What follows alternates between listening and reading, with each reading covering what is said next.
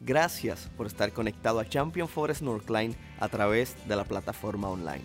Este sermón está diseñado para que sea de bendición para tu vida y la vida de tu familia. Es nuestro deseo que puedas seguir creciendo espiritualmente. Dios te bendiga, disfruta el mensaje. Si me pusiera a preguntarles a cada uno de ustedes, a ver, dame, una, dame una, una anécdota, una historia de tu mamá, lo más seguro cada uno tiene una, ¿sí o no?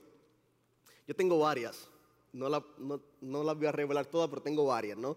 La que me creía Superman, mi mamá me dijo no te tires, me tiré, me rompí el brazo. Eh, la que un día me fui caminando, yo era, estaba en quinto grado, sexto grado y me fui a pie a mi casa y me perdí, casi llaman a la policía, se formó un revolú, decimos en Puerto Rico. O sea, y así como esas tengo muchas y muchas y muchas historias, ¿no? Pero la más que me impacta es la historia de cómo eh, mi mamá, a pesar de, eh, nuestras necesidades, dificultades, eh, a pesar de no tener carro para movernos, a pesar de, faltar tantas cosas. Mi mamá, que está ahí, te honro mami, eh, siempre nos llevó a la iglesia y nos instruyó, nos instruyó en su camino. Y hoy mi hermano y yo somos frutos de una mamá fiel. Por eso es demasiado importante. Es demasiado importante instruir al niño en su camino, es demasiado importante tomar la responsabilidad de dejar a un lado aquellas cosas que no son tan importantes para poner al frente las que sí son realmente importantes. Que nuestros hijos vayan a la iglesia. Aquí hay un programa de, niños espectacular cada semana. Te invito a que traigan los niños. Van a ir creciendo. Aquí no es un cuido de niños, no, no. Aquí damos palabra del Señor para que ellos aprendan de Jesús que dio su vida por ellos. Así que te animo a que traigas tu niño cada semana y comenzando con esta serie, hoy, hoy le puse como título Rendido a sus pies. Y quiero hablarles acerca de la historia de Ana. ¿Alguien conoce de Ana? La mamá de Samuel, ¿no? Sí, y, quiero, quiero, quiero, quiero que compartamos esa historia todos juntos. Y dice que el Caná, que era eh, el esposo de Ana, tenía dos esposas, ¿no? Imagínate. Ana y Penina. Ana era estéril no podía darle hijos, entonces el Caná tiene otra esposa que se llama Penina y Penina sí podía darle hijos y cada año dice la palabra que el Caná iba a dar sacrificios a Jehová y parte de ese sacrificio lo llevaba a su familia de vuelta y le daba una buena porción a Penina, le daba una buena porción a sus hijos, pero solamente le daba un pedazo de la porción a Ana porque ella no podía darle hijos. Ana se sentía destrozada. A pesar de que no podía darle hijos, Penina se burlaba de Ana cada vez que el Caná regresaba con las porciones. Cuando Penina se burlaba de Ana, Ana lloraba. Y si leemos su palabra, dice que su esposo le pregunta a Ana, ¿por qué lloras? Y ella dice su realidad, no, ¿por qué lloras? Lloro porque no puedo tener hijos. Y el esposo le dice, eh, eh, a veces los esposos no sabemos qué decir, ¿no? Ana está llorando porque no puede tener hijos. Y el esposo le dice, ¿por qué lloras? Y dice, no puedo tener hijos. Y él dice, pero me tienes a mí. Que le, le la cabeza, ¿no? O sea, si Ana hubiese sido hispana, se, están confesando aquí varios, no, no, del sartén hacia abajo. O sea, no puedes tener, ay, pero me tienes a mí. Sí, pero no puedo tener hijos. Los esposos a veces mejor no sabemos, mejor no, digamos nada, ¿no? Eso es un sermón para otra ocasión. A veces queremos decir algo y peor lo hacemos, ¿sí o no? Las hermanas digan amén. Uy, no tan fuerte que nos hacemos sentir mal. Bueno, ahí estaba Ana, ¿no? Triste, llorando, porque no podía tener hijos. Su esposo le dice, me tienes a mí, no es esto mejor que tener diez hijos. Y la realidad es que no. Ana está profundamente tristeza y amargada. Dice que por lo tanto Ana hace lo mejor que puede hacer. Ana decide orar. ¿Sabes? Cuando atravesamos circunstancias difíciles, cuando usted y yo atravesamos pruebas, enfermedades, crisis, lo mejor que podemos hacer es orar. Podemos intentar resolverlo todo por nosotros mismos. Podemos buscarle muchas situaciones a lo que estamos atravesando. Podemos eh, eh, perder toda la noche sin dormir pensando ABC, haciendo una lista de las cosas que podemos hacer, pero realmente lo mejor que podemos hacer es acercarnos delante del Señor y presentar nuestra petición delante de Él. Porque sabes qué, sabes que hace Dios, mira, hay una lista de salmos que dice, bendito sea Jehová que oyó la voz de mis ruegos. Cuando oramos, Dios nos escucha. Busqué a Jehová y Él me oyó y me libró de todos mis temores. Cuando voy a Dios en oración, Él me escucha y me libra de todos mis temores. ¿Sabes qué dice? Este pobre clamó y le oyó Jehová y lo libró de todas sus angustias. Cuando yo, usted y yo estamos atravesando angustia, lo mejor que podemos hacer es orar. Dice la palabra, claman los justos y Jehová oye y los libra de todas sus angustias. Dice la palabra, cercano está Jehová a los quebrantados de corazón y salva a los que están contritos de espíritu. Lo mejor que podemos hacer es orar. Posiblemente viniste hoy con una situación, con un corazón quebrantado y lo has intentado todo. Has intentado resolverlo por tus propias fuerzas le has buscado ABC 200 mil soluciones y no ocurre nada. Lo, lo mejor que podemos hacer es hacer lo que hizo Ana, acercarnos delante del Padre, sabiendo que Él escucha nuestra oración y responde a nuestro ruego. Eso es lo que hace nuestro Dios. Él escucha nuestro clamor. Y no solamente escucha nuestro clamor, sino que nos libra de todas nuestras angustias. No solamente nos libra de las angustias, nos libra de los temores, nos libra de las cosas que nos causan aflicción cuando nuestro corazón está quebrantado. ¿Sabes qué hace Dios? Él trae la paz que usted y yo necesitamos. Ese es el Dios que yo le sirvo. ¿Alguien más le sirve así a Dios en este lugar, verdad? Me siento triste, me siento sin fuerza, me siento sin esperanza, pienso que no se va a resolver, ya nada tiene sentido. Hoy, ¿sabes qué? ¿Para qué intentarlo? Pero la palabra me está diciendo que cuando claman los justos, Dios oye su clamor y lo libra de todas sus angustias. Eso es lo que hace mi Padre Celestial. Así que en medio de lo que estamos enfrentando, ¿qué tal si nuestra primera reacción siempre es orar? ¿Sabe? En el, en el pasaje que vamos a estudiar nos muestra cómo Ana se acercó al Padre cómo Ana oró, cómo Ana hizo su oración y seguramente tú estás en este lugar, yo estoy en este lugar y me voy a identificar con ciertas áreas, con ciertas eh, estatus del corazón de cómo lo tenía Ana. Posiblemente me voy a identificar con su tristeza, posiblemente me voy a identificar con rendirme a sus pies, posiblemente me voy a identificar con alguna angustia que tuvo Ana en su corazón. Posiblemente no sea la misma, pero podemos compartir algo. Estoy seguro que muchas veces nosotros hemos tenido angustia en nuestro corazón. Hemos tenido una profunda tristeza. Hemos atravesado circunstancias y no sabemos qué hacer. Mira, Ana oró con profunda tristeza. Levántame la mano. ¿Alguien orado con profunda tristeza? Quiero ver tu mano en alto. A ver. Que todos nos identificamos con Ana. Pero con una tristeza en nuestro corazón. Dice la palabra que una primera de Samuel 1, versículo 9, una vez después de comer lo que fue ofrecido como sacrificio en Silo, Ana se levantó y fue a orar. El sacerdote Elí estaba sentado en su lugar de costumbre junto a la entrada del tabernáculo y Ana con una profunda angustia, dice la palabra, lloraba amargamente mientras oraba al Señor. Ana oró con profunda tristeza. Pero a pesar de que se sentía muy triste, a pesar de que tenía una angustia muy profunda en su corazón, Ana tomó la decisión de orar. A veces se nos hace difícil orar, y, hablo de mí, no, de ustedes, hablo de mí. A veces se me hace difícil orar cuando tengo una profunda angustia en mi corazón. A veces se me hace difícil orar cuando realmente estoy demasiado triste. Se me hace difícil orar muchas veces cuando estoy en ansiedad o pasando una depresión profunda en mi corazón. Se me hace difícil orar y les digo la verdad porque no me dan ganas de orar.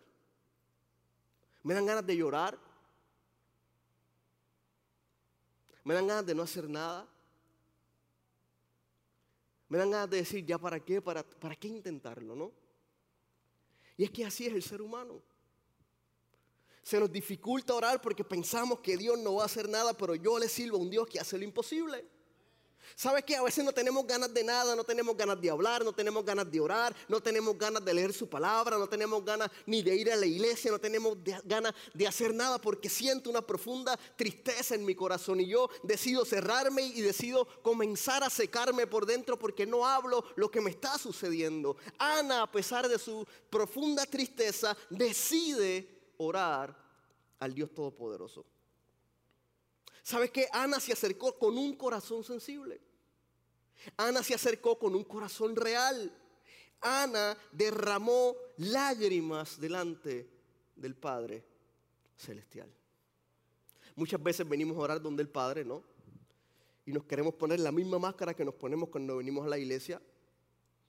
O nos queremos poner la misma máscara que nos ponemos cuando hablamos con un hermano de la iglesia, ¿no? Como en Victoria, todo bien, gloria a Dios, y boom, y por dentro estoy bien roto, ¿no? Y muchas veces queremos hacer lo mismo con el Señor. Me arrodillo, uy Señor Dios Todopoderoso, tú sabes, y, y, comienzo a ponerle los filtros, no de Instagram, pero sí de mi corazón. Para que Dios no se dé cuenta realmente cómo estoy, te quiero decir algo. Dios conoce la condición de nuestro corazón tal y como está. Y Él busca una oración del justo que clame de una manera real, porque Dios va a responder su oración. Con Dios no funciona la máscara. Con Dios no funcionan los filtros. Dios desea nuestro corazón tal y como está. Decía el salmista en el Salmo 86, presta oído Señor a mi oración, atiende a la voz de mi clamor. En el día de angustia te invoco porque tú me respondes. El salmista oraba con la convicción en su corazón de que Dios lo escuchaba y no solamente lo escuchaba, sino que respondía según su santa divina voluntad. Ana oró con profunda tristeza. Número dos, Ana oró haciendo un compromiso. Dice la palabra en el versículo 11, e hizo el siguiente voto, oh Señor de los ejércitos celestiales, si miras mi dolor y contestas mi oración y me das un hijo, entonces te lo devolveré. Él será tuyo durante toda su vida y como señal de que fue dedicado al Señor, nunca se le cortará el cabello. O sea, Ana oró con profunda tristeza en su corazón. A pesar de que estaba triste, de que tenía angustia, decide hacer un compromiso. Ana le estaba pidiendo al Señor por un hijo. Era lo más que ella anhelaba. Y tenía la esperanza, tenía la fe de que Dios cumpliera la petición de su corazón. A pesar de que era estéril, Ana confiaba en un Dios que hacía milagros.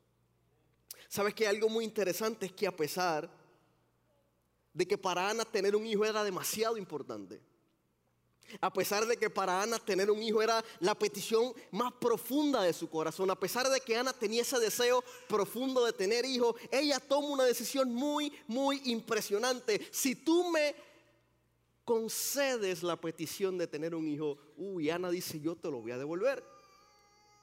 Si concedes mi petición de tener hijo, entonces te lo devolveré. ¿Cuántas veces usted y hemos hecho esa oración? Y a lo mejor no es similar, pero ahí le va. Uy, Señor, si me sanas de esto, te serviré toda la vida. Señor, si me libras de esto, te voy a servir toda la vida. Señor, si me sacas de la crisis económica en la que estoy, te prometo que te sirvo toda la vida, ¿sí o no? Y hacemos una serie de compromisos. Y hemos visto artistas y hemos visto actores cómo hacen oraciones de compromiso. Y, y, parte de su testimonio es, bueno, yo le dije a Dios que si me libraba de esto le iba a servir toda la vida. Y aquí estoy. Hay gente que hace el mismo compromiso y se olvida. Ana oró con un compromiso. Tenía el deseo profundo en su corazón de tener un hijo pero no le importó devolvérselo al Señor, haciendo un compromiso.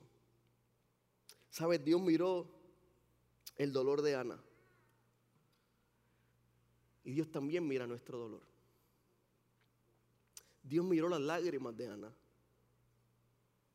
Y Dios también mira nuestras lágrimas.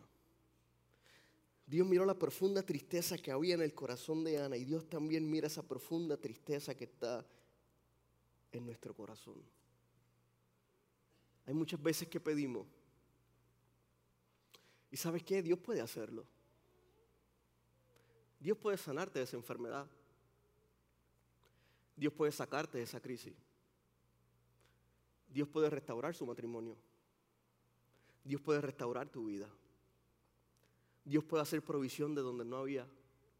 Dios puede darte el trabajo ese que estás pidiendo. Sí.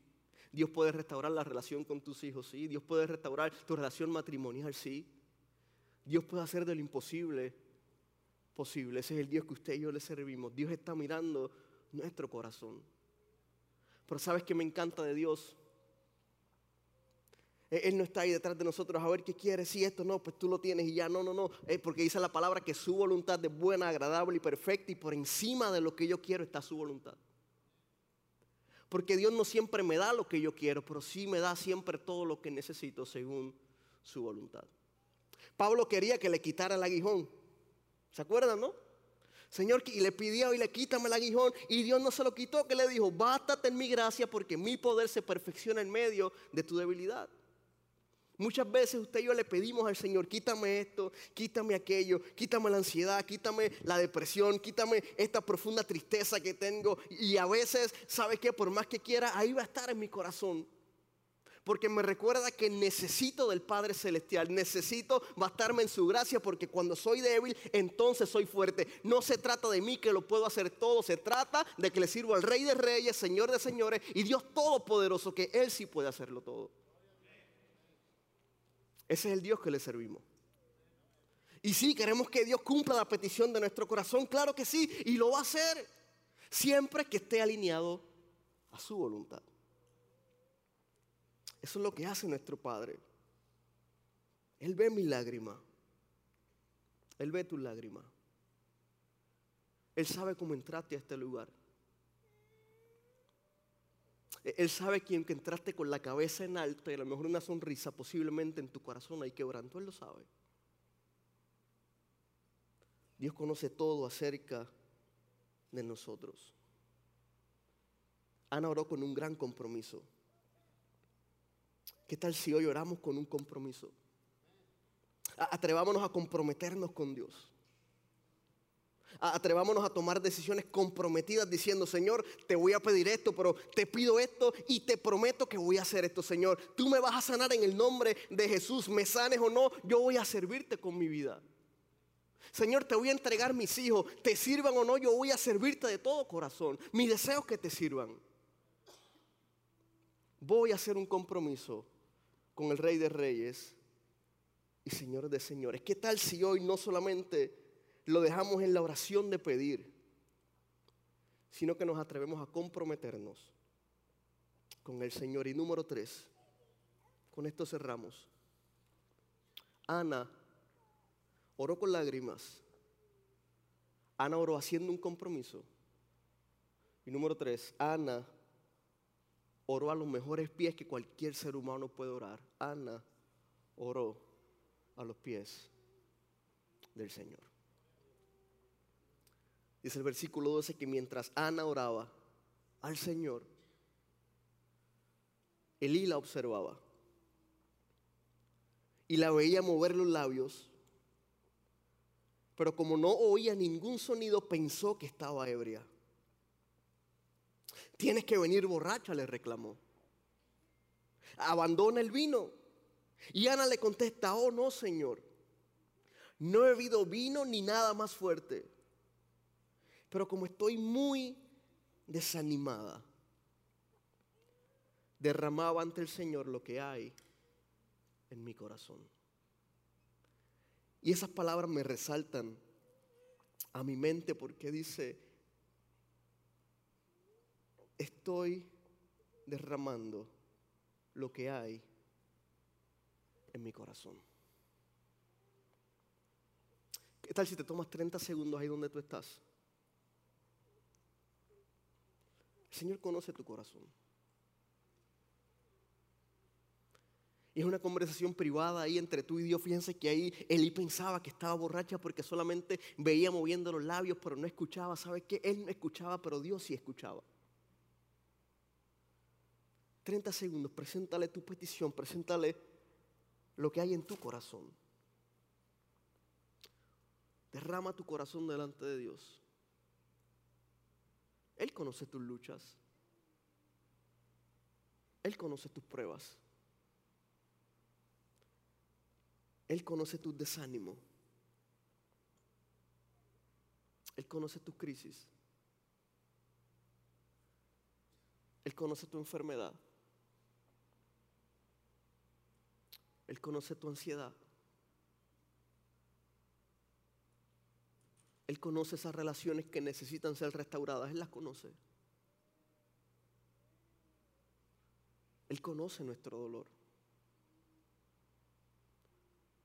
Él conoce nuestra aflicción. Él conoce de lo que tenemos necesidad. Pero como estoy muy desanimada, derramaba ante el Señor lo que hay en mi corazón. No piense que soy una mujer perversa, dijo Ana.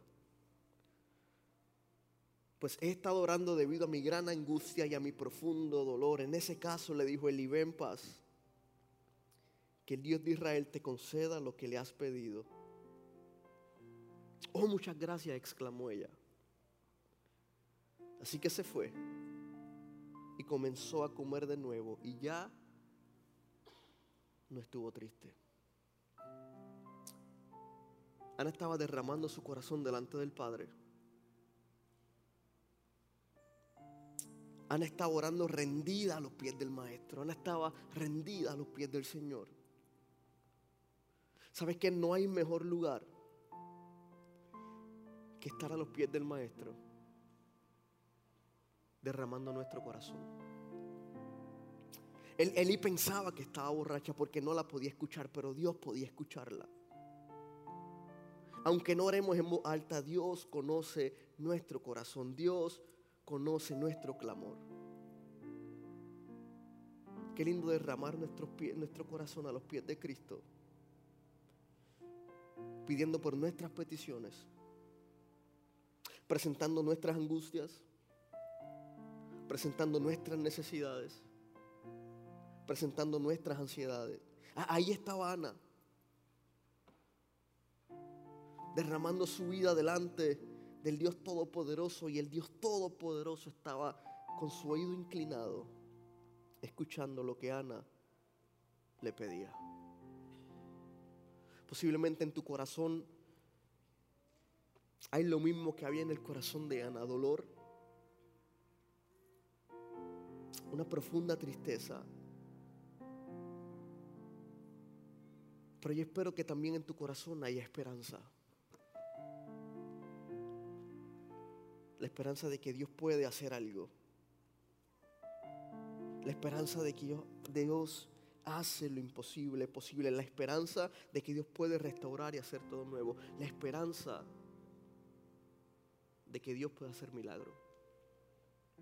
Dice la palabra, ahora bien, la fe es la garantía de lo que se espera, la certeza o la convicción de lo que no se ve. Yo no veo lo que está pasando, pero sí sé que Dios está haciendo algo en mi vida. Yo lo que veo es la situación que tengo al frente, pero te quiero decir algo, Dios está orando a tu favor y, posiblemente estás desconsolado, a lo mejor estás triste, no tienes esperanza, pero Dios va a cumplir sus promesas. Ese es el Dios que usted y yo le servimos. ¿Sabes que Ana derramó su corazón? Tenía profundo dolor en él, derramó lágrimas delante del Señor y dice la palabra que temprano a la mañana siguiente la familia se levantó una vez más y fue a adorar al Señor y después regresaron a su casa en Ramá. Ahora bien, cuando el Caná se acostó con Ana, el Señor se acordó de la súplica de ella y eso es lo que hace el Señor, se acuerda de nuestra súplica se acuerda de nuestro clamor. Y dice que a su debido tiempo dio a luz a un hijo quien le puso por nombre Samuel porque dijo, se lo pedí al Señor, le servimos a un Dios que hace milagro. Primera de Samuel capítulo 1 versículo 24 dice que cuando el niño fue destetado, ¿se acuerdan del compromiso de, de Ana, no? Cuando Samuel fue destetado, Ana lo llevó al tabernáculo en Silo ellos llevaron unos toros de tres años para el sacrificio, una canasta de harina, un poco de vino, y después de sacrificar el toro, llevaron al niño a Elí y le dijo, Señor, ¿se acuerda de mí?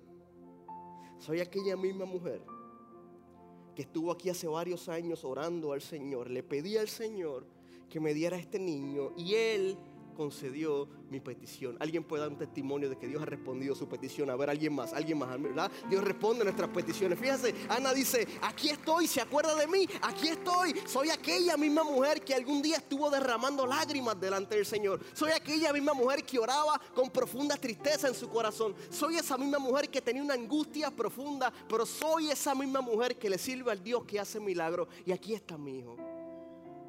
Vengo a cumplir con el compromiso que una vez hice. Y Ana entregó la vida de Samuel al Señor. Ahora se lo entrego al Señor y le pertenecerá a Él toda su vida. Y allí ellos adoraron. ¿Sabes que la vida de ese niño fue fundamental en la historia de Israel? La vida de Samuel fue fundamental, fue un gran profeta, ungió a los primeros dos reyes de Israel, fue el último en la línea de los jueces. Dios tenía planes con Ana, Dios tenía planes con Samuel y Dios tiene planes contigo.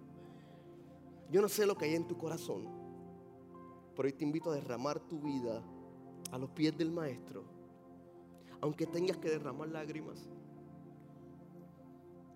aunque sientas una profunda tristeza en tu corazón, Dios va a hacer algo.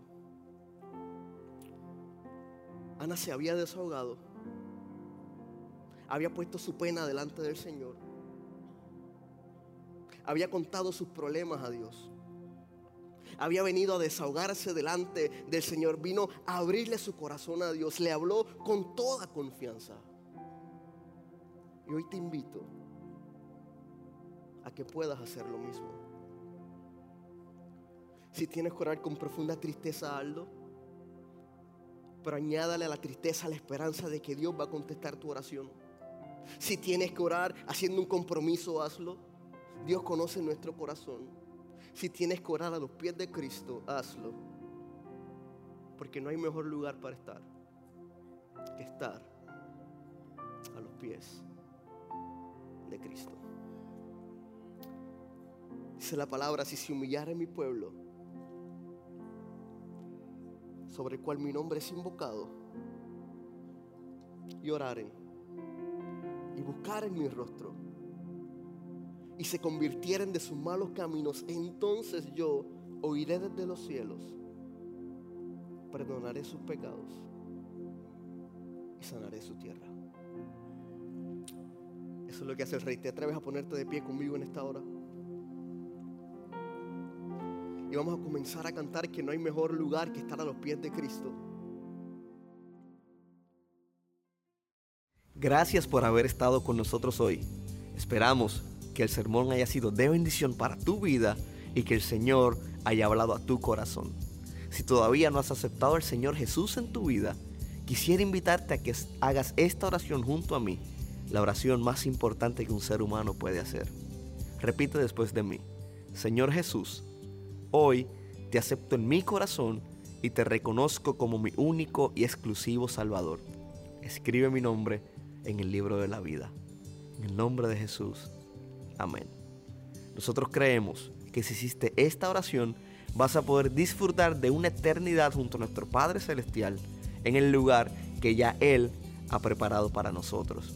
Quisiera invitarte a que nos puedas acompañar a Champion Forest Northline. Para más información puedes ir a championforest.org diagonal Northline. Dios te bendiga, te espero la próxima semana.